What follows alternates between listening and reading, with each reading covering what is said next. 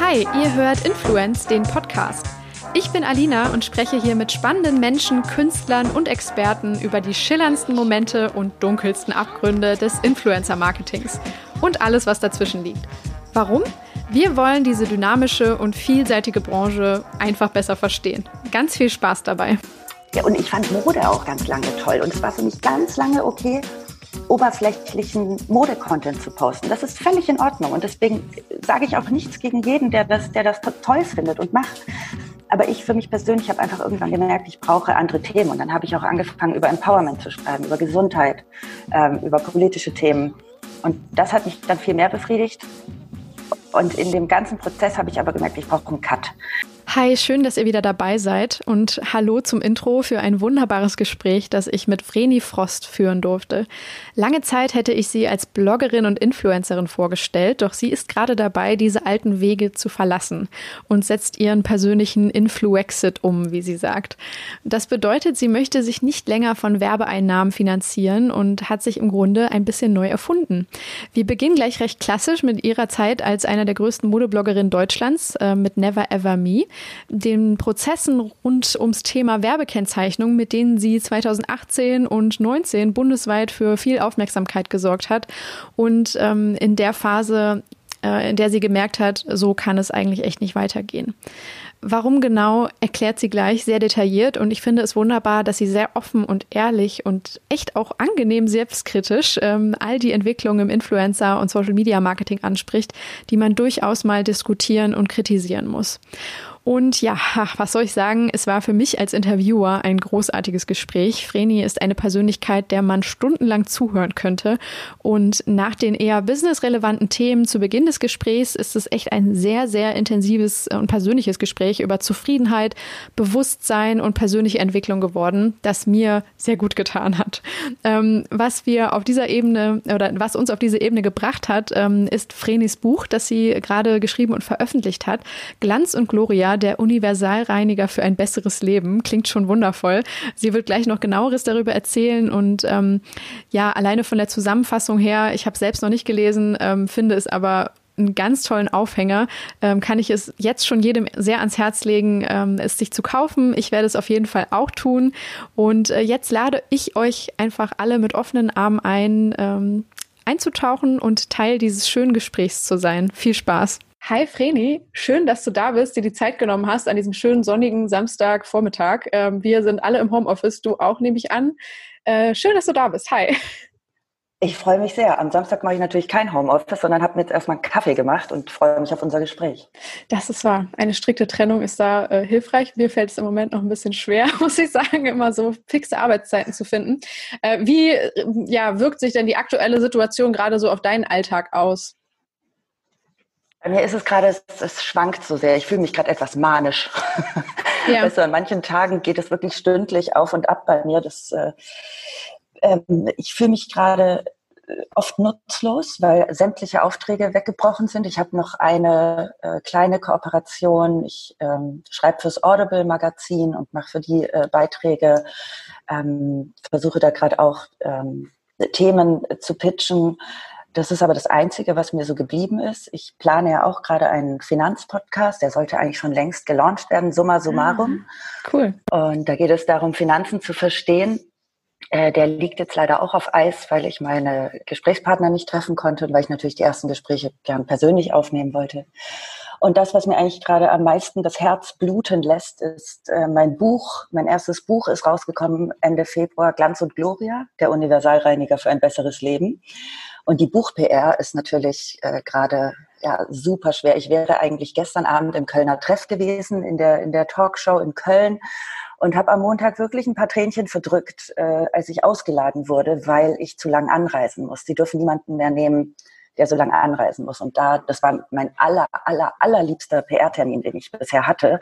Mhm. Und da war ich wirklich super traurig. Und weil das Buch passt gerade so gut. Es geht ja im weitesten Sinne ums Putzen, vor allem auch um den Frühjahrsputz der eigenen Seele. Ja. Und deswegen ist passt einfach gerade so perfekt. Und ich, ich schaue jetzt einfach mal, ob ich kreative andere Wege finde, um das äh, unter die Leute zu bringen. Du hast ja auch jetzt zum Beispiel schon eine Instagram-Lesung angeboten, ne? Also schaffst du es vielleicht über die digitalen Kanäle, über deine Social Media Community, das ein bisschen zumindest so am Leben zu erhalten, auch wenn es natürlich jetzt eher dann nicht äh, auf die klassischen PR-Events gehen kann? Ich habe eine Instagram-Lesung gemacht, die war so schön, wirklich. Ja. Ähm, das hat so viel Spaß gemacht und die Leute haben daraus viel mitgenommen und haben sich riesig gefreut. Und ja, in die Richtung werde ich auch weiter denken, ob man sich mal vielleicht mit dem Buchhandel zusammentut und, und sich da was überlegt. Mein Verlag ähm, kümmert sich auch echt viel und versucht alles äh, möglich zu machen, was sie irgendwas, was in ihrer Macht liegt. Und deswegen, ja, man sagt ja immer so schön, everything happens for a reason. Und ja. deswegen vertraue ich da jetzt auch einfach mal drauf. Das wird schon alles, das, das wird schon alles. Also auch wenn man mal traurig ist und enttäuscht und sich auch irgendwie jetzt nutzlos vorkommt. Es ja. kommen dann auch wieder richtig gute Tage, wo man sich dann wieder wahnsinnig produktiv äh, beschäftigen kann. Ich glaube auch, also ich erlebe, dass es in Wellen läuft. Ich habe jetzt in dieser Krise am Anfang auch, war ich wie apathisch, hing nur in irgendwelchen Newsfeeds, habe die Zahlenentwicklung irgendwie angeguckt, minütlich ähm, und äh, Podcasts von Virologen gehört, so der Klassiker. Ne? Und jetzt bin ich seit drei Tagen auf einmal auch wieder in so einer Ruhephase, wo ich mich dann mehr auf die Arbeit oder andere Sachen konzentriere, mal nicht ja. die Nachrichtenfeeds lese, aber vielleicht kippt es bald auch wieder. Also ich glaube auch, man ja. muss es nehmen, wie es kommt. Ne? Ja, man ist ja auch noch so in dieser Situation, dass man denkt, wo stehen wir eigentlich gerade? Ist mhm. das immer noch die Ruhe vor dem Sturm, was ich ja glaube? Also ja. ich komme ja aus einer kompletten Ärztefamilie. Mhm. Äh, meine Schwester ist, äh, arbeitet in der Praxis und ähm, die ist jetzt in Quarantäne tatsächlich, mhm. weil als, als äh, mutmaßliche Kontaktperson eventuell. Ähm, mein Bruder arbeitet an der Charité und äh, ist natürlich auch in, in Alarmbereitschaft. Mein Vater ist eigentlich im Ruhestand, kann aber, wie so Ärzte halt manchmal sind, äh, kann nicht aufhören. Deswegen hat er sich nochmal drei Tage für seine Long-Term-Patienten in der Praxis mit eingemietet. Die betreut er weiter, wo wir auch mhm. alle so ein bisschen sind. Hm, eigentlich ist Papa ja Risikogruppe. Ja. Aber er ist halt tatsächlich äh, äh leidenschaftlicher Arzt und nimmt das sehr, sehr ernst. Und da bin ich auch total stolz als Tochter. Also ich finde das eine ganz tolle Einstellung, aber ich mache mir schon auch Sorgen. Von daher, wir beobachten das alles sehr genau und ich versuche auch mir, also ich lese morgens so Tagesschau, Spiegel Online, Zeit, ähm, versucht es dann aber wegzulegen. Und was ich jetzt auch wieder, also das ist ja das Schöne gerade äh, daran, dass man so viel Zeit hat, wenn einem alle Aufträge wegbrechen, ich spiele wieder Nintendo. Ah, ja. das ist super, ja. Ich habe jetzt mit Sims wieder angefangen, wie auch einige meiner Kollegen und wir kümmern ja, uns da jetzt um unsere Familien. ja, wundervoll. Da Na? darf man ja auch noch raus. Ja, Genau, richtig. Dieses Stellvertreterleben, das man da führen kann. Und die ja, Traumhäuser, die man dort errichtet. Also äh, mhm. es ist eine tolle Beschäftigung. Und wir genau. erleben gerade, die haben auch richtig fett Rabatte auf alle Erweiterungstexte gepackt und so. Also, Ach, du kriegst ja überall gerade Rabatte. Also ja. ich äh, bin ja, ich bin ja großer Freund des Konsums, gebe ich ja auch immer noch gerne zu. Und okay. jetzt tue ich ja damit ja auch endlich was Gutes, indem ich bei meinen ganzen kleinen Lieblingsshops äh, jetzt ein paar Sachen bestelle. Ja. Und das ist echt cool. Ich, ich und mein Postmann, wir sind auch jetzt echt ganz, ganz dicke, waren wir vorher schon, aber ich nehme mhm. halt jetzt alle Pakete fürs Haus an, damit er nicht überall Ach, hin super. muss. Und ja. da freut er sich auch immer. Und äh, ja. Deswegen. Die kleinen Dinge. Ja. Ach du, die kleinen Dinge. Muss man alles wertschätzen. Ja. ähm, wenn wir jetzt so ein bisschen mal äh, aufarbeiten, ähm, was du gemacht hast, bevor du dieses Buch zum Beispiel geschrieben hast und bevor du jetzt diese ganzen anderen Projekte ähm, angegangen bist, ähm, da könnte man ja schon sagen, dass du eine klassische Influencer-Laufbahn durchlaufen hast. Damals so, ich sag mal, vielleicht als äh, Person oder als äh, Vertreter der alten Riege. Also wir beide sind aus einer Generation, wir sind aufgewachsen in einer Zeit vor Social Media, äh, als man noch nicht diesen Berufswunsch mit zwölf Jahren entwickeln konnte. Ich will gerne Instagram-Star werden. Ähm, und du hast irgendwann mal äh, irgendwas mit Medien studiert und irgendwann mal einen Blog angefangen. Also ein sehr klassischer Weg.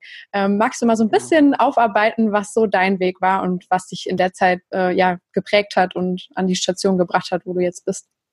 Ja, sehr gerne. Also angefangen habe ich ja eigentlich nach dem Abi mit Jura.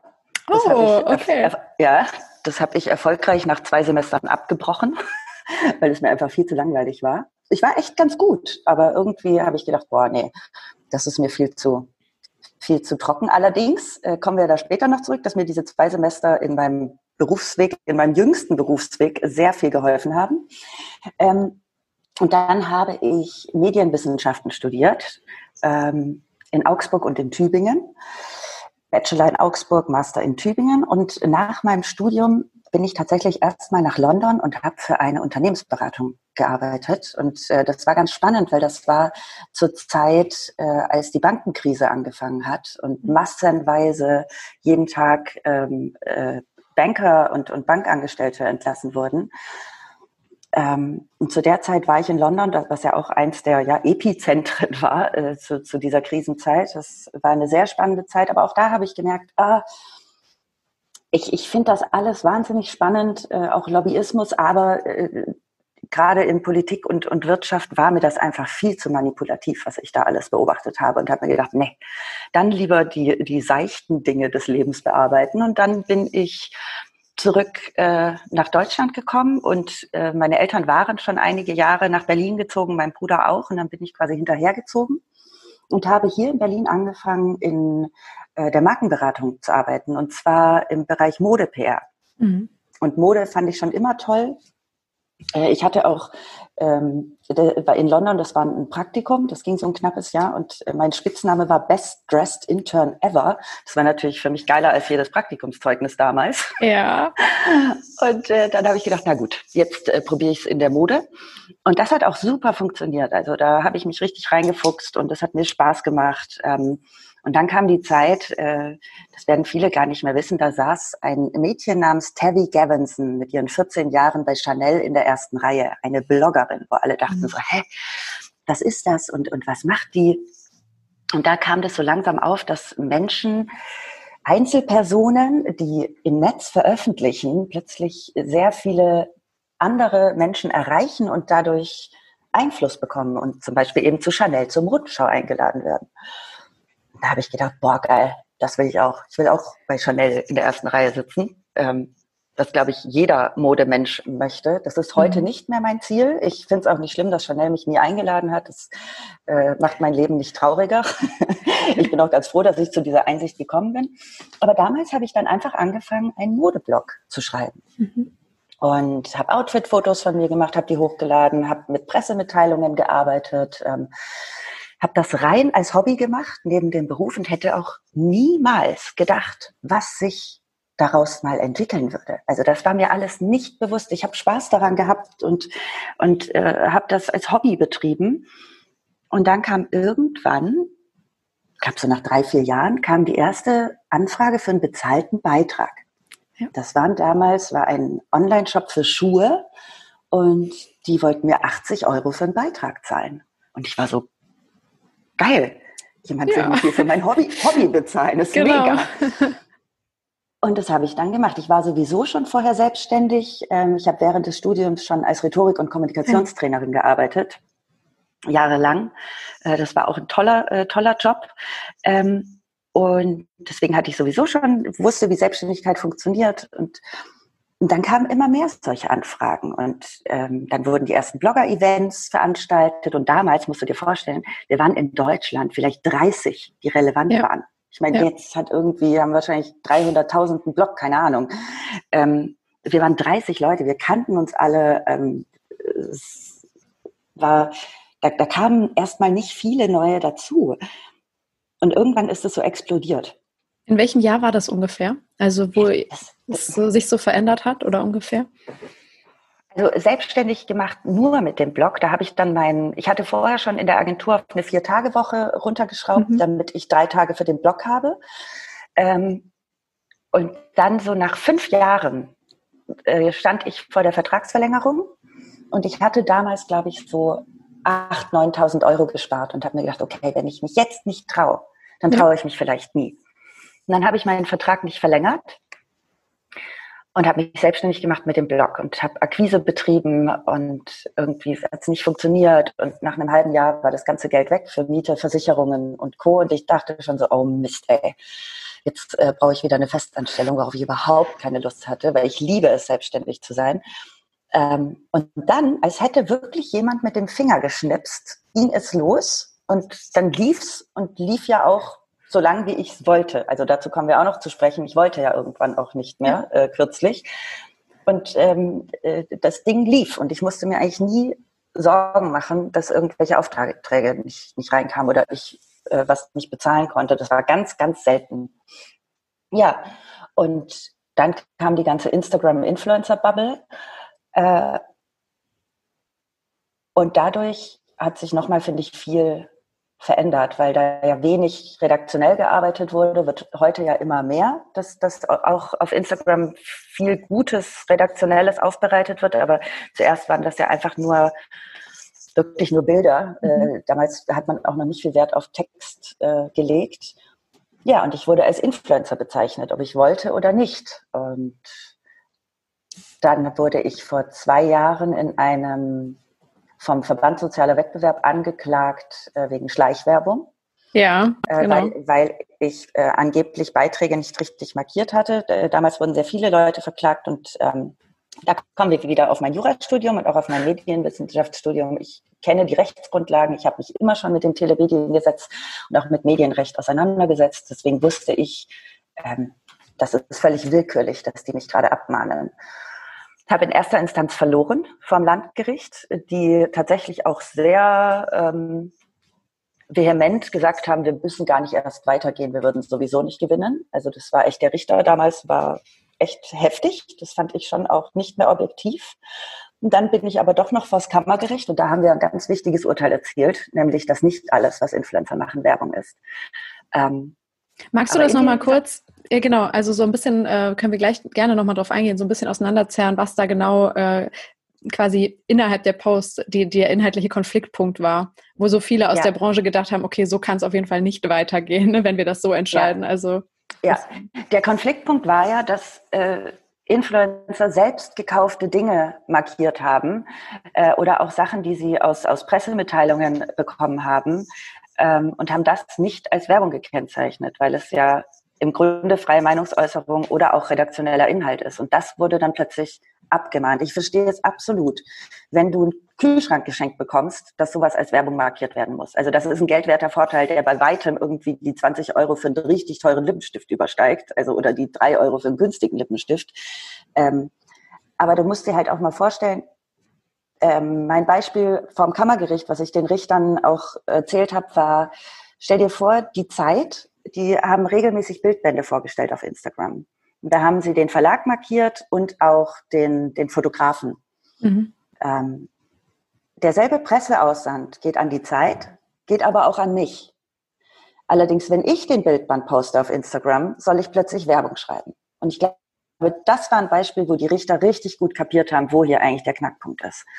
Und ähm, das, das geht einfach nicht. Also du kannst nicht mit zweierlei Maß messen auf Instagram. Und ich weiß auch noch, ähm, auf meinem Blog gibt es einen Artikel, äh, der heißt, wie frei sind ähm, Blogger und, und Journalisten oder über, da schreibe ich über die Unabhängigkeit von Bloggern und Journalisten. Das ist ein Vortrag, den ich vor dem Deutschen Medienrat äh, gehalten habe, weil ich ja auch aus der PR ähm, einige Beispiele hatte. Und ich weiß einfach, wie es gerade in der, äh, im Lifestyle-Journalismus hinter den Kulissen abläuft. Mhm.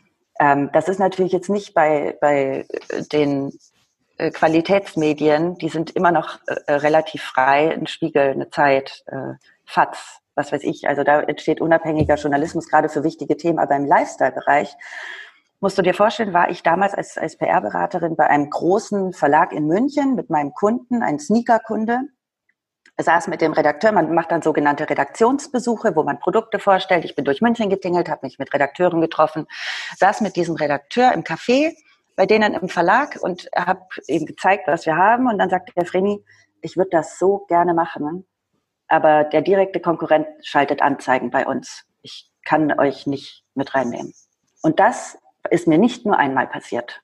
Ja. Ähm, und äh, da könnte ich noch sehr viele Beispiele erzählen. Ich kriege auch immer wieder auch von PR-Agenturen und auch von Journalisten Beispiele zugeschickt. Die sammle ich alle. Ich habe mit denen noch nichts gemacht, ähm, aber ich finde es immer gut, solche Beispiele auch zu haben. ja, und ich war froh, als ich mit dem Thema durch war und habe in der Zeit eben auch gemerkt, ähm, das Schöne war, die Journalisten, die Medien haben das weitestgehend verstanden und waren auch auf meiner Seite. Die sahen das auch so. Ich glaube, es gab einen kritischen Bericht von einer Journalistin, die sich einfach auch nicht richtig informiert hatte, die auch nicht einmal mit mir gesprochen hat, was ich schade fand. Aber das ist eben auch Journalismus. Ähm, äh, das, das muss man dann auch aushalten können. aber ich wurde plötzlich ähm, als Werbeplattform abgestempelt. Ähm, wurde in einen Topf geworfen mit Influencern, die wirklich auch aus meiner Sicht äh, sehr oberflächlichen und fast nur werblichen Content machen. Und es wurde einfach nicht gesehen, dass ich mich einfach finanziert habe wie ein Magazin und dass aber wirklich auch auf dem Blog über 80 Prozent der Inhalte redaktionell waren. Ähm, Du hast das ähm, im Deutschlandfunk auch so ein bisschen äh, irgendwie beschrieben, da hast du auch darüber gesprochen, unter anderem äh, wie so ein Erwachungs- oder ja doch ein Moment des Erwachens oder auf einmal so eine Erkenntnis, so, oh mein Gott, also ja klar, ich verdiene ja mein Geld auch mit Werbung und werde hier gleichgesetzt sozusagen, ähm, vielleicht mit äh, Akteuren, äh, die, mit denen ich mich gar nicht gleichsetzen möchte. Ne? War das wirklich so, so, dass du das während des Prozesses, wo ja auch eine unglaubliche Diskussion in der Branche irgendwie auch darum entstanden ist, sehr viel Aufmerksamkeit auch auf deine Person gelenkt wurde, dass du da auf einmal deine Rolle nochmal ganz anders gesehen hast und auf einmal verstanden hast, dass du was ändern möchtest? Ja, total. Also okay. ich habe zum einen äh, eine Medienaufmerksamkeit bekommen, die mir vorher so nicht bewusst war. Und das ist auch, äh, oder das, ich spreche jetzt für mich, das war für mich oft schwer auszuhalten. Ähm, vor allem, die Berichte fand ich alle immer gut. Was man aber nicht machen darf, ist, wenn sowas auf Facebook gepostet wird, die Kommentare oder so dazu lesen. Ja. Den großen Fehler habe ich anfangs begangen. Das mache ich heute überhaupt nicht mehr. Ich lese, ich lese die Berichte, wenn über mich geschrieben wird. Ich beschäftige mich aber 0,0 mit Kommentaren. Auch wenn ich irgendwo verlinkt werde. Ich habe irgendwann auf Facebook auch meinen Namen geändert, weil Menschen angefangen haben, mich, mein privates Profil zu verlinken.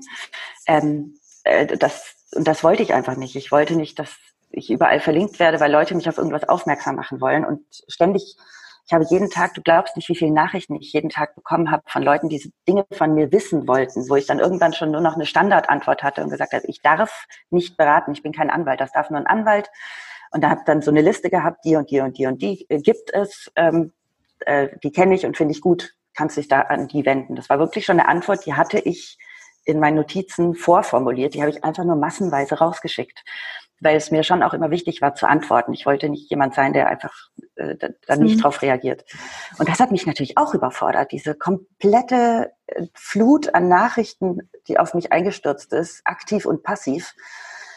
Ja, und dann habe ich gedacht, nee, also wenn ich mir jetzt auch angucke, welche Influencer die eigentlich meinen, weil es gibt ja so viele tolle Influencer, ähm, die da aber alle ausgeklammert werden. Und ich habe einfach das Gefühl gehabt, ich möchte nicht mit diesem oberflächlichen Konsum in, in Verbindung gebracht werden. Auch wenn ich dir vorhin gesagt habe, dass ich Konsum mag, ähm, für mich persönlich. Äh, aber, und ich fand Mode auch ganz lange toll. Und es war für mich ganz lange okay, oberflächlichen Mode-Content zu posten. Das ist völlig in Ordnung. Und deswegen sage ich auch nichts gegen jeden, der das, der das toll findet und macht. Aber ich für mich persönlich habe einfach irgendwann gemerkt, ich brauche andere Themen. Und dann habe ich auch angefangen, über Empowerment zu schreiben, über Gesundheit, ähm, über politische Themen. Und das hat mich dann viel mehr befriedigt. Und in dem ganzen Prozess habe ich aber gemerkt, ich brauche einen Cut. Ich brauche echt einen Cut von dem Ganzen. Ähm, ich will mich aus dieser ganzen Influencer-Branche, ich will mich rausziehen und dann habe ich mir auch einen Traum verwirklicht, und habe äh, privat Sprech- und Schauspielunterricht genommen und mich zur Synchronsprecherin ausbilden lassen. Das wollte ich schon ewig machen, habe immer gedacht, wie soll ich das denn schaffen nebenher? Und dann irgendwann habe ich gedacht, scheiß drauf, ich mache das jetzt einfach. Ähm, es, ist, es ist jetzt der perfekte Zeitpunkt. Ich bin total happy, dass ich es gemacht habe. Ich bin jetzt auf einem Level, wo ich sage, oder ich bewerbe mich jetzt gerade mit meinen Demos und hoffe natürlich, dass es jetzt bald losgeht. Ja, und äh, habe mich dann echt, ich bin gerade dabei, mich neu aufzustellen. Also ich habe dem Influencer-Business zu 90 Prozent den Rücken gekehrt, was auch ein bisschen beängstigend ist, weil das natürlich ein sehr lukrativer Job ist, den ich da aufgebe. Also ich könnte jetzt auch zu Corona-Zeiten wahrscheinlich locker überleben mit all den Kooperationen, die, die immer noch durch, äh, wie sagt man, durchgesetzt werden, fortgesetzt werden. Durchsetzen hört sich so aggressiv an. Ähm, aber ich will das nicht mehr. Also ich habe jetzt seit dreieinhalb Monaten, drei, vier Monaten liegt mein Blog auf Eis. Da mhm. passiert gar nichts mehr. Und auch äh, auf Instagram siehst du eigentlich nur noch fürs Audible-Magazin äh, oder wenn ich Hörbücher empfehle, was ja auch meiner Arbeit als Sprecherin äh, total zugute kommt. Also sowas mache ich auch weiterhin. Ähm, aber sonst, ich sage eigentlich täglich Kooperationen ab. Ähm, und das hat am Anfang sehr wehgetan, wenn du natürlich ein Angebot bekommst über eine Riesenkooperation über 8000 Euro. Da lockt dann schon erstmal der kleine, der kleine Geldgierengel in einem. Äh, Gerade wenn man selbstständig auch, ist, ne? Also richtig, richtig. Aber auch da habe ich mir gedacht, du musst das jetzt einmal aushalten und durchziehen und es wird, und da glaube ich ganz fest dran, es wird einfach andere Wege geben, wie ich auch gut Geld verdienen kann, ähm, ohne, ohne mich durch etwas unter Druck gesetzt fühle, wie äh, Werbung, was ich ja offensichtlich nicht mehr machen möchte. Ähm, ja. Seitdem geht es mir viel besser. Also äh, nicht finanziell, aber äh, psychisch. Nein, also mir geht es finanziell ja. nicht schlecht. Also wirklich ja, ja. nicht. Mir geht es finanziell Gut. wirklich nicht schlecht. Aber du musst dazu sagen, ein, ein erfolgreicher Influencer verdient einfach richtig gut. Mhm. Und du hast das jetzt einfach, genau, du bist jetzt einen Step back getreten sozusagen, äh, hast das ja auch wirklich Influexit genannt. Und, also ich fand das den Begriff ja. irgendwie wundervoll. Das äh, war letztes Jahr, hast du das schon angekündigt. Und äh, aber was du jetzt ja im Endeffekt machst, ist kein harter Cut, sondern du ziehst dich jetzt schrittweise raus, ne? Oder? Also du hattest auch mal ein Team, was du jetzt zum Beispiel äh, nicht mehr in der Form hast. Du äh, hast noch ein paar Kooperationen, aber wie du gerade gesagt hast, so 90 Prozent äh, runtergedampft eigentlich. Ähm, also du hast jetzt nicht von, von jetzt auf gleich die Tür komplett zugemacht und einen kompletten Shutdown gemacht, oder? Also ich habe schon einen ziemlichen Shutdown gemacht, weil ich ja wirklich gerade eigentlich alles absage, was ja, okay. reinkommt. Ähm, ich habe meine alten, also äh, diese eine alte Kooperation habe ich noch, weil ich einfach seit Jahren äh, schon selbst Audible-Kunde bin und jetzt als Sprecherin natürlich ähm, äh, einfach das super passt als Kooperationspartner. Ich arbeite mit Audible, glaube ich, schon seit drei oder vier Jahren, habe das Abo mhm. aber schon seit es die gibt. Also von daher, das ist einfach ein Kunde, der passt zu mir. Ähm, das kann ich authentisch vertreten. Ich konnte auch sonst alles authentisch vertreten, aber ich habe mich halt geändert und deswegen kann ich jetzt vieles eben nicht mehr authentisch vertreten. Und deswegen war der Cut schon ziemlich hart, ähm, weil ich mich ja auch von meinem ganzen Team getrennt habe. Äh, wir lieben uns immer noch heiß und innig und die haben auch den ganzen Prozess mitgekriegt, wie ich gelitten habe und die haben auch gemerkt, dass ich nicht mehr glücklich war mit dem, wie ich gearbeitet habe und die wussten auch alle, dass dieser Cut kommt. Und ich habe das aber auch immer rechtzeitig angekündigt, also mindestens zwei oder drei Monate vorher. Normalerweise hast du ja als Selbstständiger 14 Tage Kündigungsrecht und ich habe aber immer gesagt, ich habe so eine Verantwortung für die Leute und ich habe die ja auch alle so gern. Und deswegen haben wir das auch wirklich sehr seicht äh, aus, ausschleichen lassen und sehen uns aber auch alle noch, sind alle in Kontakt und ich glaube, die sind auch alle ganz happy, dass, äh, dass ich diesen Schritt für mich gemacht habe. Ja. Ähm, wir haben uns im Endeffekt kennengelernt über äh, den Post von Nena, beziehungsweise auch den, den Podcast, den ich mit Nena Schink dazu aufgenommen habe. Ähm, Im Endeffekt zu ihrem, äh, ja, zu ihrer massiven Kritik oder eben Rant auf ähm, die klassischen oberflächlichen Instagram-Influencer. Ja. Ne? Und ja. äh, ich fand das äh, wirklich äh, toll. Du hattest damals darunter kommentiert oder ich war erstmal vielleicht sogar ein bisschen verwundert, weil im Endeffekt hat sie ja so einen Rundumschlag über die Influencer gemacht. Und so wie du es eben ja. auch schon erwähnt hast, sehr häufig werden da eben sehr, sehr viele Akteure in einen Topf geworfen. Und ne, mit dem Label Influencer denkt man aber trotzdem automatisch immer direkt an die die oberflächliche Fraktion vielleicht, ne, die die wirklich nur auf Konsum und Werbeinhalte setzen oder so. Ähm, und du hast aber äh, durchaus beigepflichtet und hast sehr viele von den kritischen Punkten geteilt, die sie da genannt hat. Ähm, also würdest du, was würdest du jetzt im Endeffekt dir als nächstes so ein bisschen wünschen? Entweder, dass ich, äh, dass wir den Begriff Influencer vielleicht ein bisschen neu definieren, ein bisschen breiteres Verständnis davon kriegen, oder dass wir äh, quasi schon so eine Art Trennung machen und alle, die die einen guten Job machen, sozusagen, äh, sollten sich jetzt vielleicht ein bisschen neu definieren, andere Begriffe für sich finden, eher äh, zum Creator, zum Autor, zum äh, Redakteur werden. Äh, wie siehst du das, wie wir damit umgehen sollten in Zukunft? Also das Problem ist ja, dass wir alle nicht so genau wissen, wie wir Influencer definieren. Und ich finde es ja. halt ganz cool, wenn man sagt, Influencer ist jemand, der vorrangig eben auf Instagram Inhalte veröffentlicht. Wahrscheinlich kommt jetzt auch TikTok viel mehr. Ähm, YouTube gehört da ja auch dazu. Ähm, genauso wie wir Medien sagen, es gibt auch Medien, die wir furchtbar finden, ähm, mhm. Medien, die wir absolut äh, ja, überflüssig finden. Ähm, Viele finden die Yellow Press überflüssig, aber trotzdem hat die ihre Berechtigung, weil es eben auch ganz viele lesen, genauso wie ganz viele eben seichte Influencer-Inhalte konsumieren. Das hat alles seine Berechtigung. Ich finde, wir sollten nicht so hart sein mit dem Ganzen und wir sollten diesen Begriff tatsächlich auch erweitern, weil wie du sagst, Influencer könnte man gleichsetzen mit äh, Medien. Ähm, äh, und es gibt eben gute und schlechte für einen persönlich. Äh, aber trotzdem ja. hat alles, was konsumiert wird, hat ja auch seine Berechtigung. Das habe ich schon als Blogger gesagt. Ähm, äh, wenn dann alle immer gesagt haben, wozu brauchst, wozu braucht denn der und der noch einen Blog? Dann habe ich gesagt, ey, wenn es jemand liest, hat das eine Berechtigung, fertig aus. Und dann ist es nicht deine deine Meinung äh, äh, oder dein Recht darüber zu entscheiden. Du kannst ja einfach es nicht konsumieren. Und das war auch das ganz Lustige, was mir bei, bei Nena aufgefallen ist. Bei Nena fällt mir erstmal auf, ähm, dass sie viel tiefer in diesem Game drin war, als ich es jemals in all der Zeit, als ich, als ich äh, quasi als, als sogenannter Influencer gearbeitet habe, gearbeitet habe.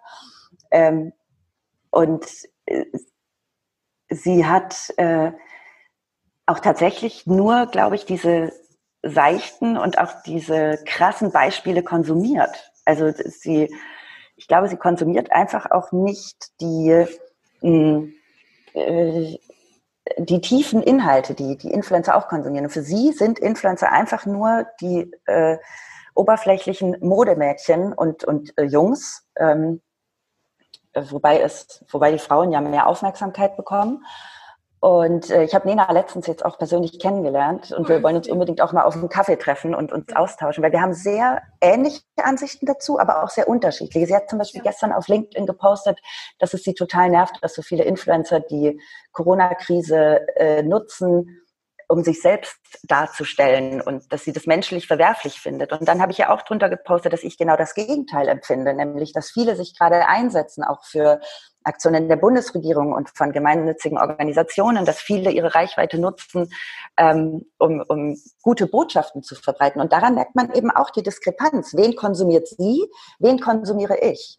Und ich glaube, dazu würde ich sie gerne bringen äh, oder ihr die Augen dafür öffnen, dass, dass sie ja entscheidet, wen sie konsumiert. Ähm, und das ist mir auch in ihrem Buch aufgefallen. Ich habe das Buch sehr gerne gelesen. Mhm. Ähm, ich aber auch da noch nicht gelesen, aber ich will es auch noch mal. Ja, sorry. Ja, äh, aber auch da ist mir ist mir eben aufgefallen, wen sie konsumiert. Also ich würde sagen, äh, sie konsumiert.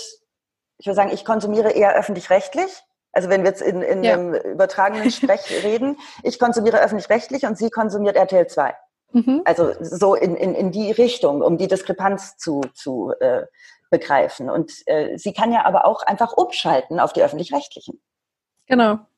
Äh, das, das ist ja das Gute an Instagram. Du kannst einfach im übertragenen Sinne, du kannst einfach umschalten. Und du kannst dir das Umfeld schaffen, auf das du Bock hast. Und kannst den Algorithmus auch daran anlernen, dass du eben mehr Infos bekommst. Also ich folge zurzeit ähm, schon lange, ich folge der Zeit, ich folge dem Spiegel, ich folge der News WG, ähm, ich folge ähm, Influencern wie den, den Fashion Changers, die sich für nachhaltige Mode einsetzen. Ich folge Not Just Down, äh, eine junge Frau, die mit ihrem Bruder, der das äh, Down-Syndrom hat, äh, einen ganz tollen Account pflegt. Also ich versuche mir eine, eine Bubble zu schaffen aus, ähm, aus tollen Leuten, die ich inspirierend finde. Ich folge aber auch einer kleinen oder kleineren äh, Mode-Influencerin aus München, Fräulein Herr, weil die einfach unglaublich schöne Bilder macht und ich liebe, wie äh, kreativ sie ist. Dann folge ich Herz und Blut, die ähm, einen ganz tollen Interior-Account machen und ganz vielen Memes. Ich folge ja. ganz vielen Memes. Und so kriege ich eben dann mein persönliches Medienprogramm auf Instagram zusammen. Und mit dem bin ich total happy. Und da triggert mich auch nichts negativ. Und sobald mich etwas negativ triggert, ähm, wird es ausgeschaltet.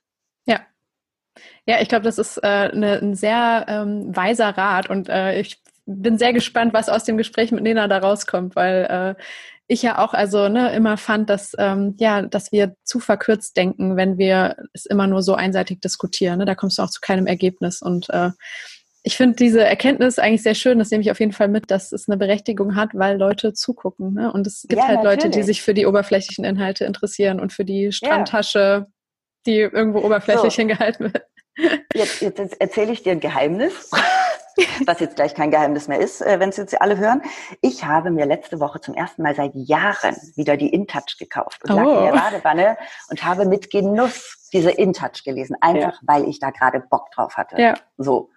Und ähm, das habe ich gemacht und das hat gut getan und äh, das hat mir Spaß gemacht und das war richtig schön seichter Content, auf den ich da richtig Bock hatte. Ja, Ich glaube, ähm, was man auf jeden Fall, aber finde ich, ähm, aus ihrer Kritik, die sie generell ja so fährt und was, denke ich mal, auch im Buch thematisiert wird, mitnehmen muss und was wir auch in Deutschland, finde ich, viel verstärkter noch diskutieren müssen, ist, äh, ich sag mal, die, äh, die negative ähm, Auswirkungen von Social Media gerade auch auf Jüngere, vielleicht auch auf Frauen, ne? diese psychische Belastung, die wir so schwer greifen können, aber die ich selber bei mir sogar feststelle, ne? dass du einfach äh, und ich habe auf jeden Fall, ich habe einen guten Mix, glaube ich, bei Instagram, aber ich habe trotzdem alleine schon beruflich äh, bedingt eine Bubble aus sehr, sehr vielen sehr gut aussehenden, sehr schlanken, sehr konformen ähm, Mode-Instagrammern, sage ich mal, die mir ein gewisses Bild vermitteln von, äh, ja, also ich sag mal, alleine das Verständnis, was ich im Moment habe, wie viel ein Outfit Outfit kosten darf. Ne? Das ist auf einmal schon in so astronomische Höhen, dass ich das also Gefühl habe, so. Ist ja, ne? Sorry, das ist ja abartig. Ja. Ich, ich sage ja öfter auch in Interviews, wäre ich gerade 16. Ich wäre magersüchtig und würde meine Eltern anschreien, warum sie mir keine Prada-Tasche kaufen. Ja, richtig. Also ich, ich habe mir meine erste Prada-Tasche gekauft, da, war, da bin ich 30 geworden. Und das war für mich ganz, ganz toll. Da bin ich alleine ins KDW gegangen und wurde zum Glück auch sehr nett behandelt und habe noch zu der Frau an der Kasse gesagt, ich weiß nicht, ob meine Kreditkarte das hergibt, sonst müssten wir mit mehreren Karten arbeiten. Und dann hat sie gelacht und war ganz süß und dann habe ich mir die gekauft und war ganz arg happy. Mhm. Und jetzt aber, dass die Mädels irgendwie mit 16 schon denken, sie brauchen jetzt eine Prada-Tasche oder müssen für Balenciaga-Schuhe für 700 Euro sparen, das ist doch ja. irre. Ja. Also das ist doch vollkommen bekloppt. Ähm, habe ich dir mein Buch geschickt? Da schreibe ähm, ich nämlich auch darüber. Du wolltest es schicken, aber es ist noch nicht angekommen. Wahrscheinlich äh, ist, ist, der Prozess es, etwas verlangsamt. Verlag, ja genau. genau. dann genau, die hatten nämlich irgendwann keine mehr. Ähm, dann kriegst du das noch, aber da wirst du auch sehen, äh, da habe ich auch ein Kapitel, wo ich ein bisschen auf Influencer eingehe und auch um, auf den Körperkult und, ja. und alles, genau. Genau, und äh, also ich finde, das ähm, wird im Moment noch, finde ich, so ein bisschen Tritt in den Hintergrund. Also alle regen sich auf, so dass die ganzen Werbekooperationen dort stattfinden und Influencer für, in Anführungszeichen, fürs Nichtstun auch noch Geld kriegen und äh, Produkte geschickt oder so. Ist so manchmal, finde ich, der, ähm, der Tenor in den Debatten, ähm, wo auch so ein bisschen irgendwie, keine Ahnung, Neid oder so ein bisschen Missgunst mitschwingt. Aber dieses Unterschwellige eben, dass wir alle mittlerweile so ein bisschen ähm, ja nicht, ja doch so, dass alles so ein bisschen konformistischer wird, ne, dass so ein Style irgendwie reingepresst wird in, äh, in eine ganze Generation oder eine Art zu leben. Ich glaube, das ist auch ein bisschen zu verallgemeinert dargestellt, weil was Social Media eben ja auch bringt, ist die Möglichkeit, sich in Bubbles zusammenzufinden und zu ganz abgedrehten Themen, die du in deinem privaten Umfeld so vielleicht nicht irgendwie äh, wiederfindest oder diskutieren kannst, dich zu vernetzen. Ähm, das erleben wir ja auch jetzt gerade in der Corona-Krise, was für viele positive Nebeneffekte Social Media haben kann. Aber ähm, ja, ich glaube, dass auch ein wahnsinniger Druck aufgebaut wird, so ähm, ohne dass wir es merken. Ne? Ja, ich glaube, gerade die jungen Mädchen, die halt eben äh, diesen jungen Frauen folgen, äh, die halt auch einen Lifestyle verkörpern, der für die meisten einfach ewig unerreichbar äh, bleiben wird, ähm, die kriegen ja dann auch immer dieselben Bilder vorgelebt. Also du kannst ja irgendwie 300 deutsche Influencerinnen nehmen, den Feed durcheinander würfeln und du wüsstest nicht, wer wer ist. Das sind die immer gleichen Posen, die immer gleichen Filter.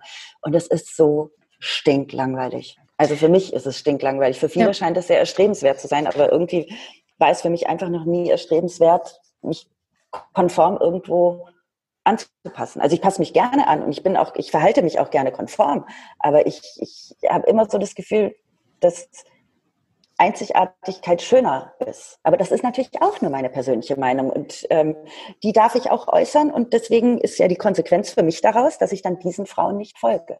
Ja, ich glaube, was dabei eben voll hilft ähm, oder was wir vielleicht ein bisschen mehr auch noch so jüngeren Generationen irgendwie mitgeben können, ist ähm, sich selbst gut zu kennen und zu wissen, was einem gefällt und wer man eigentlich selber ist, ne? was natürlich auch mega schwer ist in so einer Entwicklungsphase und ich glaube, die ist auch äh, definitiv auch bei Leuten jetzt Ende 20, zumindest bei mir noch nicht abgeschlossen, dass man sofort weiß, so äh, in welche Richtung man gehen will oder so welchen Werten man treu bleiben möchte oder so, aber das ist, glaube ich, in der heutigen Zeit umso wichtiger und äh, ich finde es irgendwie mega spannend, dein Buch greift ja auch so ein paar Aspekte auf, äh, dieses Bereich so eines Selbstbewusstseins oder das Thema Achtsamkeit, ne? dass man sich, sich selbst findet und das aber eben verbunden mit mit dem Putzprozess, was ich total toll finde. Also Glanz und Gloria hast du es genannt. Ne? Du kannst es vielleicht noch mal ein bisschen jetzt äh, anders herleiten, was die Ursprungsidee war, aber ähm, da hast du ja schon so eine Art, ähm, ja, so ein Gegengewicht einfach, ne? wie man mal äh, mit der Welt irgendwie ein bisschen besser klarkommt einfach. Ja, ja. Weißt du, was das Lustige ist an Glanz und Gloria? Das habe ich auch noch in keinem Interview bisher erzählt, aber ich erzähle es dir jetzt. Ich habe ja äh, vor Glanz und Gloria ein anderes Konzept an drei Verlage gepitcht. Ähm, und das Konzept hieß die Influencer-Epidemie. Ja. Und alle drei Verlage haben zu mir gesagt, nee, also das ist schon ein spannendes Thema, aber das interessiert ja nicht die breite Masse. Also das funktioniert ja nicht. Ja, und dann kam Nena mit Unfollow und ich dachte nur so, Scheiße, oh, ja. warum bin ich da nicht dran geblieben? Warum, ja. warum, äh, ja, ich war wahrscheinlich einfach bei den, bei den falschen Verlagen, bei den äh, Alteingesessenen, die da das Potenzial nicht erkannt haben. Aber da hätte ich eben auch gerne drüber geschrieben, ein, ein, aber einen liebevollen Rundumschlag ja. hätte ich dann gemacht, äh, wo ich mich natürlich auch selber äh, mit einbezogen und auch auf die Schippe genommen hätte. Also bei mir muss ja immer auch Humor irgendwie mit rein. Aber da habe ich schon gedacht, ach, äh, äh, wäre ich mal an dem Thema dran geblieben und hätte meine eigenen Intuition geglaubt, dann äh, ja, hätten wir jetzt zwei Bücher zum, ja. zum Influencer-Thema auf dem Markt. Finde ich persönlich ähm, auch.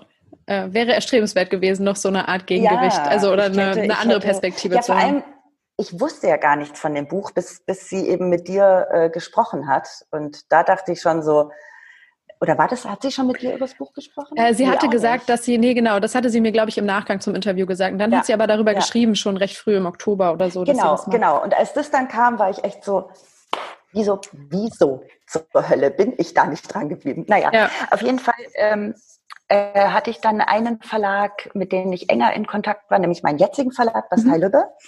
Und die fanden, die fanden mich als Person total spannend und cool. Und ähm, wir haben dann gemeinsam dieses Projekt entwickelt. Und ähm, die wollten gerne was zum Thema äh, Reinigung, äh, kamen aber noch nicht so richtig auf den Trichter, äh, ähm, dass man das ja viel weiter aufziehen kann. Und ich habe gesagt, nee, ich, ich kann kein Buch übers Putzen schreiben, das könnt ihr vergessen. Also das mhm.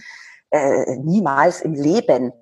Und äh, dann haben sie gesagt, setz dich doch trotzdem mal hin und überleg, ähm, was du spannend fändest in dem Bereich, weil wir hatten ja auf dem Blog auch schon diverse Putzthemen behandelt. Über, wir haben über nachhaltige Putzmittel geschrieben, ähm, über die ganzen Chemiekeulen, über äh, die Verschmutzung des Wassers. Also sowas hatte ich ja alles schon. Und dann habe ich gedacht, hm, okay, ich kann eigentlich nur übers Putzen schreiben, wenn ich erstmal da so rangehen darf, dass ich sage, ich bin kein äh, äh, Putzfan. Wenn ich aber das Ganze noch ins Positive wandeln kann, nämlich bin ich ja der Ansicht, dass ich ähm, in den letzten zehn Jahren unglaublich viel über mich gelernt habe und da einfach so viel mitgenommen habe, dass ich das auch gerne teilen würde, ähm, weil ich ja zum Teil auch miese, miese Zeiten äh, durchgemacht habe, über die ich auch das erste Mal in dem Buch geschrieben habe. Mhm. Ähm, da schreibe ich äh, unter anderem das erste Mal über eine frühere Essstörung, die ich hatte. Ähm, äh, da schreibe ich über eine Angststörung, über Panikattacken ähm, und habe gedacht, ich habe da so viel draus gelernt. Und eigentlich würde ich es gerne teilen. Und dann kam ich auf den Trichter, dass ich ges gesagt habe, okay, ich nehme jedes einzelne Zimmer vor und belege dieses Zimmer mit einer Metaebene. Die Küche steht jetzt in dem Buch für Gesundheit, das Bad steht mhm. für Selbstakzeptanz, das Wohnzimmer für Geselligkeit, das Schlafzimmer für Ruhe und Erholung und dein Homeoffice, ob das jetzt ein Schreibtisch ist oder ein ganzes Zimmer, steht für die persönliche Entwicklung. Und dann geht es quasi in den ersten Teilen des Kapitels geht es immer um diese Metaebene. Ähm, zum Beispiel darum, wie kann ich mich von toxischen Freundschaften reinigen? Was ist eigentlich Schlafhygiene? Was ist Psychohygiene? Ähm, und noch so viele Themen mehr. Ähm, wie optimiere ich Arbeitsabläufe? Also alles, was eben dann zum jeweiligen Zimmer passt.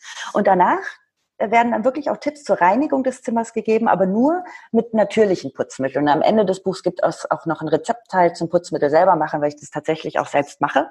Mhm. Und so habe ich dann von einer ersten Abneigung gegenüber des Themas bin ich total begeistert geworden und finde das Buch äh, persönlich auch richtig cool. Also ich bin total zufrieden mit dem Ergebnis. Ja. Das finde ich immer super, weil da habe ich immer so mit gehadert, als ich an meinem rumgeschrieben habe, so, oh Gott, ich will am Ende wirklich zufrieden damit sein. Und das ist eigentlich das Schönste, wenn man oh, das ja. geschafft hat, ne? wenn man hinterher denkt, so, ach, egal, was die Kritiker sagen, in Anführungszeichen, ja. ne? aber ich weiß, dass das äh, Beste rausgekommen ist, was, äh, was möglich war und äh, dass man selbst happy damit ist. Das freut mich. Ähm, wie lange hast du da dran geschrieben insgesamt? Ähm, dreieinhalb Monate, Vollzeit. Ah ja, das ist aber, ja sogar, ja. ja. aber recht fix, ne? Voll gut. Ja, ja. Aber ja. ich habe wirklich... Äh, mich da nur eigentlich aufs Buch fokussiert. Also ich ja. hatte sämtliche Kooperationen quasi verschoben zu der Zeit, dass ich mich nur auf das Buch fokussieren konnte. Es hat so Spaß gemacht. Ich habe es ja. so gern geschrieben. Ja, ich könnte sofort ein neues schreiben. Sehr gut. Ja, ich finde das irgendwie deshalb so angenehm, weil es greift ja schon gerade so ähm, zwei Trendthemen auf. Ne? Also einmal diese ganze ähm, jetzt Ordnungsbewegung rund um Marie Kondo, ne? Ähm, diese verschiedenen Schritte. Meine Mama hat die auch schon alle vor zwei Jahren irgendwie einmal durchgearbeitet. Da habe ich das alles so miterlebt, ähm, ja, wie cool. sie ihren ganzen Hausrat so ne, wegsortiert hat oder auch aussortiert hat und äh, super interessant. Und ich habe das Gefühl, seitdem versuchen das alle irgendwie so ein bisschen noch mehr, zumindest in meiner Bubble, äh, irgendwie zu beherzigen oder den, ich weiß auch nicht, den Wert einer aufgeräumten Wohnung irgendwie so ein bisschen anzuerkennen. Ne? Und das aber verbunden mit dem Achtsamkeitsthema und diesem, ähm, du musst auch für dich selbst sorgen und äh, ja, dich selbst finden oder keine Ahnung, diesen Care-Themen. Das finde ich in der Kombination halt spannend, weil du es irgendwie und dann halt mit einer Lockerheit verbunden. Das ja, ich, dieses sich selbst finden, das klingt ja immer so abgedroschen und immer nach so furchtbarem äh, Ratgeber. Genau, so eh so. Äh, Gedöns. Oder, ja. Genau. Aber und ich kann dir, äh, ich bin jetzt 37 und bis zu meinem 30. Lebensjahr hatte ich ja keine Ahnung, wer ich bin. Also das hat mich auch äh, äh, äh teilweise völlig fertig gemacht. Ähm, und ich habe ja dann durch verschiedene Therapien immer mehr über mich gelernt und äh, herausgefunden und fand das wahnsinnig toll und unglaublich anstrengend. Und teilweise auch ist es, ist es eine ätzende Arbeit. Und deswegen ist diese Selbstfindung, das ist oft kein schöner Prozess. Da werden viele Tränen vergossen. Da musst du dich mit Themen mit dir selber auseinandersetzen, die du gar nicht ansprechen willst, weil du sie total ätzend findest. Deswegen dieses ganze Selbstfindungsding, das ist nicht hier mit äh, rosa Blümchen und, und irgendwas ein bisschen meditieren. meditieren. Ja. ja, genau. Nein, nein, das ist es nicht. Das ist harte Arbeit. Aber was ich dir sagen kann, bei mir persönlich, ich hatte ja nie Angst vor meinem 30. Geburtstag. Viele sind ja immer so, oh Gott, ich werde 30. Ich sag dir, ab meinem 30. Geburtstag wurde das Leben nochmal so viel geiler. Und ich habe jetzt bin ich an so einem Punkt schon seit einigen Jahren, wo ich so zufrieden bin. Natürlich habe ich Tage, da sitze ich zu Hause und heul, weil alles ätzend ist, aber du hast einfach so viel gelernt draus, dass du einfach weißt, okay, das geht auch wieder vorbei. Und du hast ja. auch die Hilfsmittel mittlerweile in, in deinem persönlichen Toolkit, äh, wo du einfach weißt, das, das äh, ist jetzt gerade echt kacke, aber ähm, es wird halt auch wieder besser, vor allem wenn ich so und so mich verhalte. Mhm. Ich finde das, das irgendwie. Äh, das finde ich gerade sehr, sehr berührend für mich, weil ich werde dieses Jahr 30 im September. Also ich äh, stehe gerade genau an dieser Stelle, genau. Aber hast, du, hast ja. du Angst davor? Ähm, eigentlich nicht. Ich muss sagen, es ist im Moment ein bisschen, also es ist sehr interessant. Ich habe eigentlich schon jetzt nicht so viel Bock darauf, alt zu werden. Ich weiß nicht, wie ich das beschreiben soll. Also man lässt schon irgendwie was zurück, weil man nicht mehr hip und jung und 20 und äh, frei ist, habe ich das Gefühl. Ähm, aber ich ich habe jetzt das, also in den letzten Monaten ähm, sind irgendwie bei mir im privaten Umfeld so viele Dinge passiert, die ähm, alle nichts direkt miteinander zu tun haben, aber mir irgendwie das Signal senden, okay, Alina, du wirst jetzt erwachsen oder es ist Zeit, erwachsen zu werden. Ich weiß gar nicht, wie ich das ausdrücken soll. Also es ist, äh, meine Oma ist gestorben vor einem Monat und das war so ein, so ein harter Cut. Das war der erste Großelternteil sozusagen, der gestorben ist und das war ähm, die Oma, die auch meine Kindheit massiv geprägt hat, ne, bei der ich fast mehr Zeit verbracht habe als bei meinen Eltern gefühlt oder Freunden. Also das war wirklich ein harter Einschnitt und kam auch irgendwie relativ überraschend, so dass es schon so ein Moment war, okay, die Kindheit ist in irgendeiner Form jetzt vorbei. Und ähm, das andere, das äh, genau, meine Mutter zieht jetzt aus äh, der Straße weg, in der sie 29 Jahre gewohnt hat und, oh, in der ich jetzt im Endeffekt ja, auch ne, mein ganzes ja. Leben lang gelebt habe. Also das sind so Na, Dinge, klar. die eigentlich nicht schlimm sind, weil klar, ich habe sie ja eh nur alle paar Wochen dort besucht und war jetzt eh nicht mehr mega oft da, aber ach, das ist schon, das, ich weiß auch nicht, das sind so kleine Dinge, wo ich so denke, boah, krass, ne? Also da merkt man erstmal, was einem wichtig war und ähm, wie das jetzt, äh, ja, dass man jetzt einfach selber noch ein bisschen individueller weiterleben muss. Ich weiß auch nicht. Also, genau so ist es. Ähm, ne? Das, das kenne ich, das kenne ich ja auch. Und das, glaube ich, was für uns dann so komisch ist, ist ja, du hast 29 Jahre in dieser Straße gewohnt, das war immer dein Auffangort. Das war ja. immer so, hier darf ich Kind sein, hier werde ich behütet, hier werde ich, hier bin ich geborgen. Und jetzt denkst du so, okay. Und jetzt ist dieser Ort ist vermeintlich weg, er verlagert sich ja aber nur. Deine Mama zieht ja einfach woanders hin, genau. wo du auch wieder geborgen und behütet sein wirst. Aber du hast halt jetzt deine eigene Wohnung und das ist so dein Geborgenheitsspot und du gibst dich nicht mehr bei deinen Eltern ab sozusagen. Ja. Und das ist eben so das Komische, erstmal so zu merken, ach krass, ich kann ja doch für mich selbst sorgen. Also für mich war ganz furchtbar, ähm, der Vater meiner besten Freundin ist vor äh, drei Wochen gestorben mhm. und das ist äh, für sie natürlich wahnsinnig schrecklich und, und äh, für uns als Familie, die wir sie sehr gut kennen, äh, ist es natürlich auch äh, furchtbar. Und dann merkt man halt auch so, okay, unsere Eltern leben halt aber auch nicht ewig und äh, das ist halt, das ist was, was ich gerade so oh, ganz, ganz komisch finde. ja. ja sich das so bewusst zu machen. Ne? Also ja. genau, dass halt nichts ewig ist und äh, das, mhm. ja, ich glaube, dieses ähm, äh, Gefühl, dann aber mit dem Alltag oder mit seinem Leben, so wie es halt einfach läuft, insgesamt zufrieden zu sein, das ist, glaube ich, etwas, äh, was einem da sehr durchhilft. Ne? Also das habe ich mir auch gedacht, so dass äh, ja. ich weiß, was mir gut tut und ich weiß, was ich mag und äh, dann mache ich das auch, wenn es mir irgendwie schlecht geht, ne? Oder äh, gehe halt irgendwie, keine Ahnung, versuche halt die Dinge in meinem Leben, die mich belasten oder die mich irgendwie, die mir so ein Unwohlsamkeitsgefühl geben, irgendwie nicht zu umschiffen, aber irgendwie einfach mir das Leben so aufzubauen, dass ich da gut durchkomme und irgendwie einen ja, Plan habe und mich gut fühle. Ne? Also. Und das Schöne ist, mit jedem Jahr, dass du älter wirst, bist du auch so viel gelassener. Also ja, das, das, merke ich jetzt schon. Ja, ja, das stimmt. Klar, früher als Studentin wäre da meine Waschmaschine kaputt gegangen. Das wäre der absolute Weltuntergang gewesen, weil ich nicht gewusst hätte, wie ich was Neues finanzieren sollte. Mhm. Und heute ist es halt so, du hast so deinen Notgroschen und wirst es halt, gut, ist blöd. Äh, kannst halt irgendwo anders weniger ausgeben, aber es ist halt kein Weltuntergang. Also das ist halt nur so ein kleines Beispiel, aber es ist halt, für mich war vieles früher absolutes Drama und das ist es ja auch nicht mehr. Ja, und du beschreibst im Endeffekt ja auch diesen Vorgang des Putzens, zumindest so in den Teasern, die ich bisher gesehen habe, so als ähm, ja so eine Form von Kontrolle, die du dann aber in deinem Leben ja schon noch hast. Ne? Mit jedem Staubkorn, das du wegwischen kannst, so mit jedem, äh, mit jedem Gegenstand, den du wieder zurückrücken kannst, so hast du ja so ein bisschen so ein Gefühl, so ich habe was getan und ich habe jetzt hier etwas Handfestes irgendwie beeinflussen können oder verändern können und habe so vielleicht auch das Gefühl, dass ich in den anderen Bereichen äh, wieder irgendwie mehr das Heft in die Hand nehmen kann oder durchkomme oder so.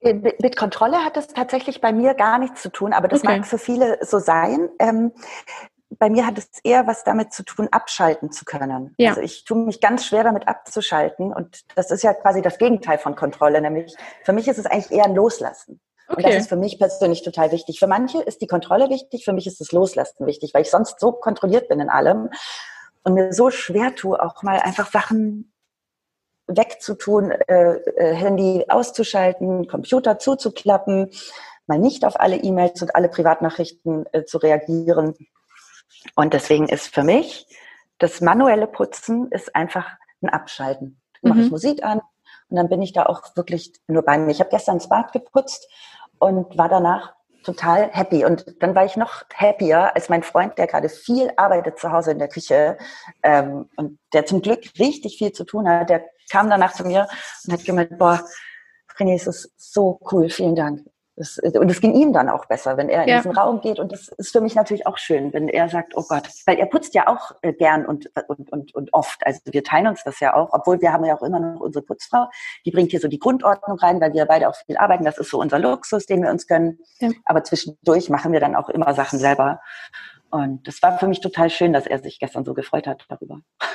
Das ist auch eine, äh, ein schöner Blick so in äh, das Beziehungsszenario, weil bei uns sieht es ganz anders aus, weil das immer der größte Konflikt hat, das Aufräumen, weil bei uns ist es untypischerweise so, dass mein Freund unfassbar, unordentlich, äh, nee, unfassbar ordentlich ist. Also bei mhm. ihm ist es schon so, auf jeden Fall kann man ihn eher so in die Putzfimmel-Ecke stellen. Und bei mir ist genau das Gegenteil. Bei mir ist eher so die, die Chaos-Queen, äh, die regiert. Und äh, ja, wir müssen da immer so unseren Weg finden, äh, einen Kompromiss zu schließen und äh, so, dass beide happy sind einigermaßen. so. Okay. Ja, das ist, das ist bei uns auch so, weil ich bin schon auch die Chaos Queen. Also er hat mich dann gestern schon noch darauf hingewiesen, dass ich Dinge, die ich irgendwo hintrage, auch mal wieder an ihren Ort, wo sie eigentlich steht, zurücktragen könnte. Also ich bin halt so jemand, ich lasse dann da was liegen und dann hole ich hier wieder was und dann lege ich das wieder hin oder da, da, da. Ja. Das bin ich auch immer noch. Aber ich versuche da echt an mir zu arbeiten und ist ja total lustig. Ich liebe äh, diese Geschichte, weil er früher wenn ich äh, geputzt, geputzt äh, in Anführungsstrichen habe, und zum Beispiel das Wohnzimmer gesaugt habe, dann hat er danach nochmal den Staubsauger genommen und hat nochmal hinterher. Das wäre auch mein Freund. Genauso. Richtig. Also da habe ich erstmal gelernt, dass es einfach komplett unterschiedliche Definitionen von ordentlich auch geben kann. Ne? Und ja, dass von er sauber. von sauber auch. Also er lebt in einer ganz anderen Welt, habe ich das Gefühl manchmal, weil er Dinge ganz anders wahrnimmt. Ne? Also ich komme in den Raum und denke, ach voll schön, voll ordentlich und nett hier.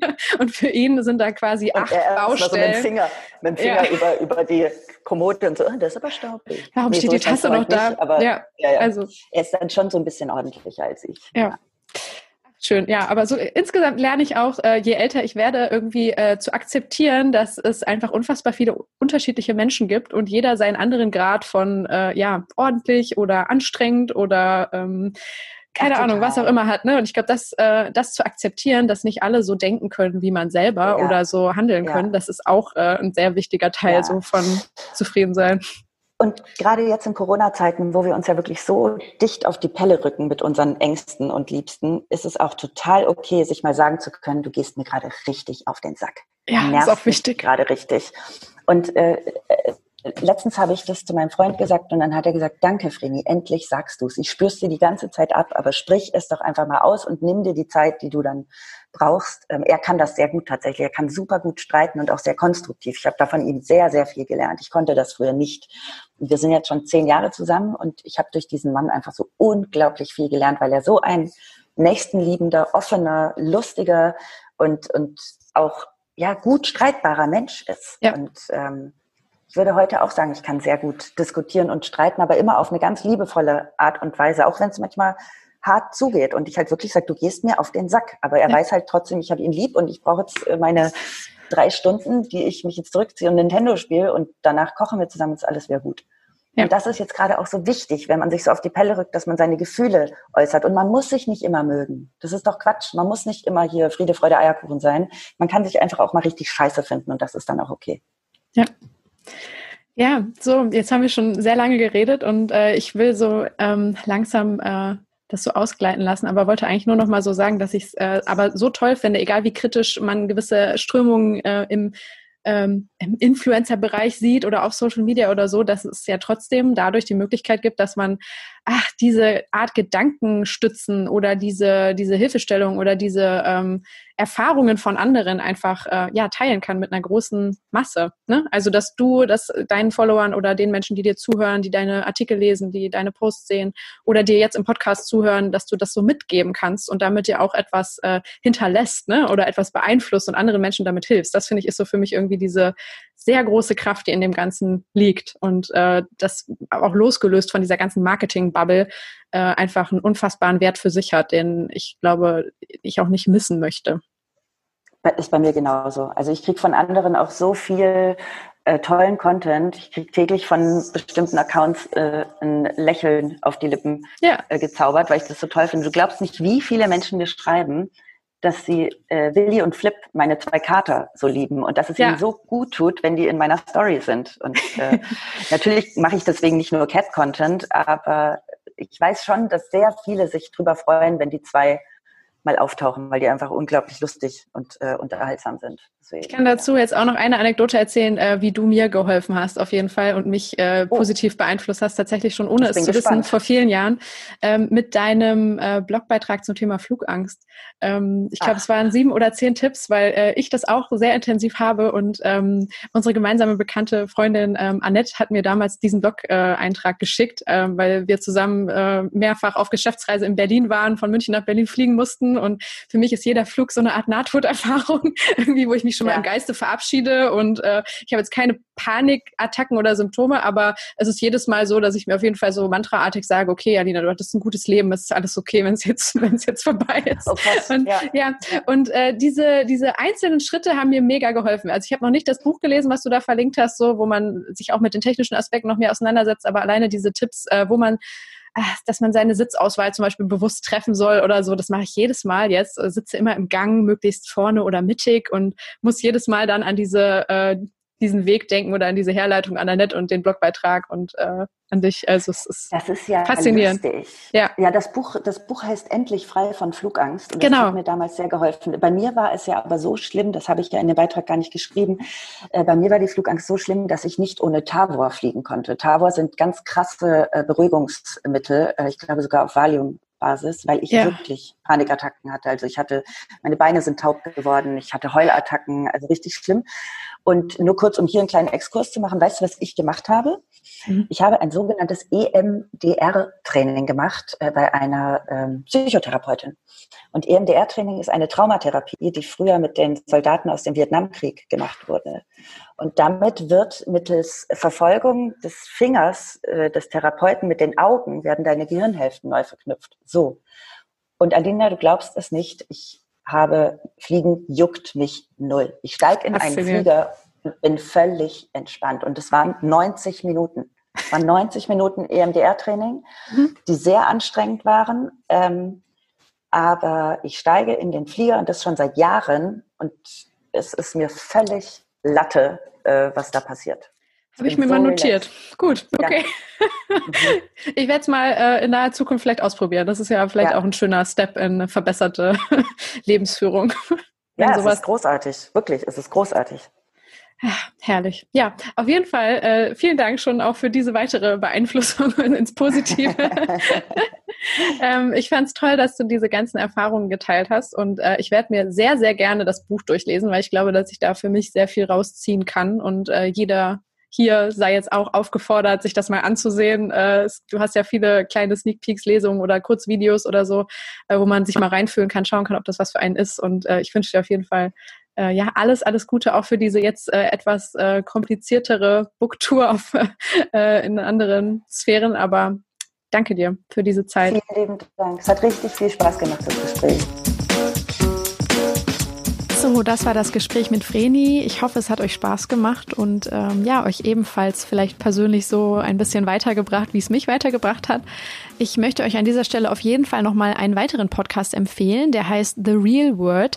In dem hat Vreni mit zwei Journalistinnen, ich glaube von der Welt, auch nochmal sehr, sehr detailliert über ihr Buch gesprochen. Und jeder, der da noch ein bisschen mehr darüber erfahren will, dem sei das auf jeden Fall empfohlen, weil es mir unglaublich äh, Freude bereitet hat, dort zuzuhören. Und ich glaube, ähm, ja, wenn euch die Idee des Buches generell gefällt, dann kriegt ihr da nochmal mehr einen Einblick äh, in die ganze Storyline und ähm, wisst vielleicht, ob es was auch für euch sein kann.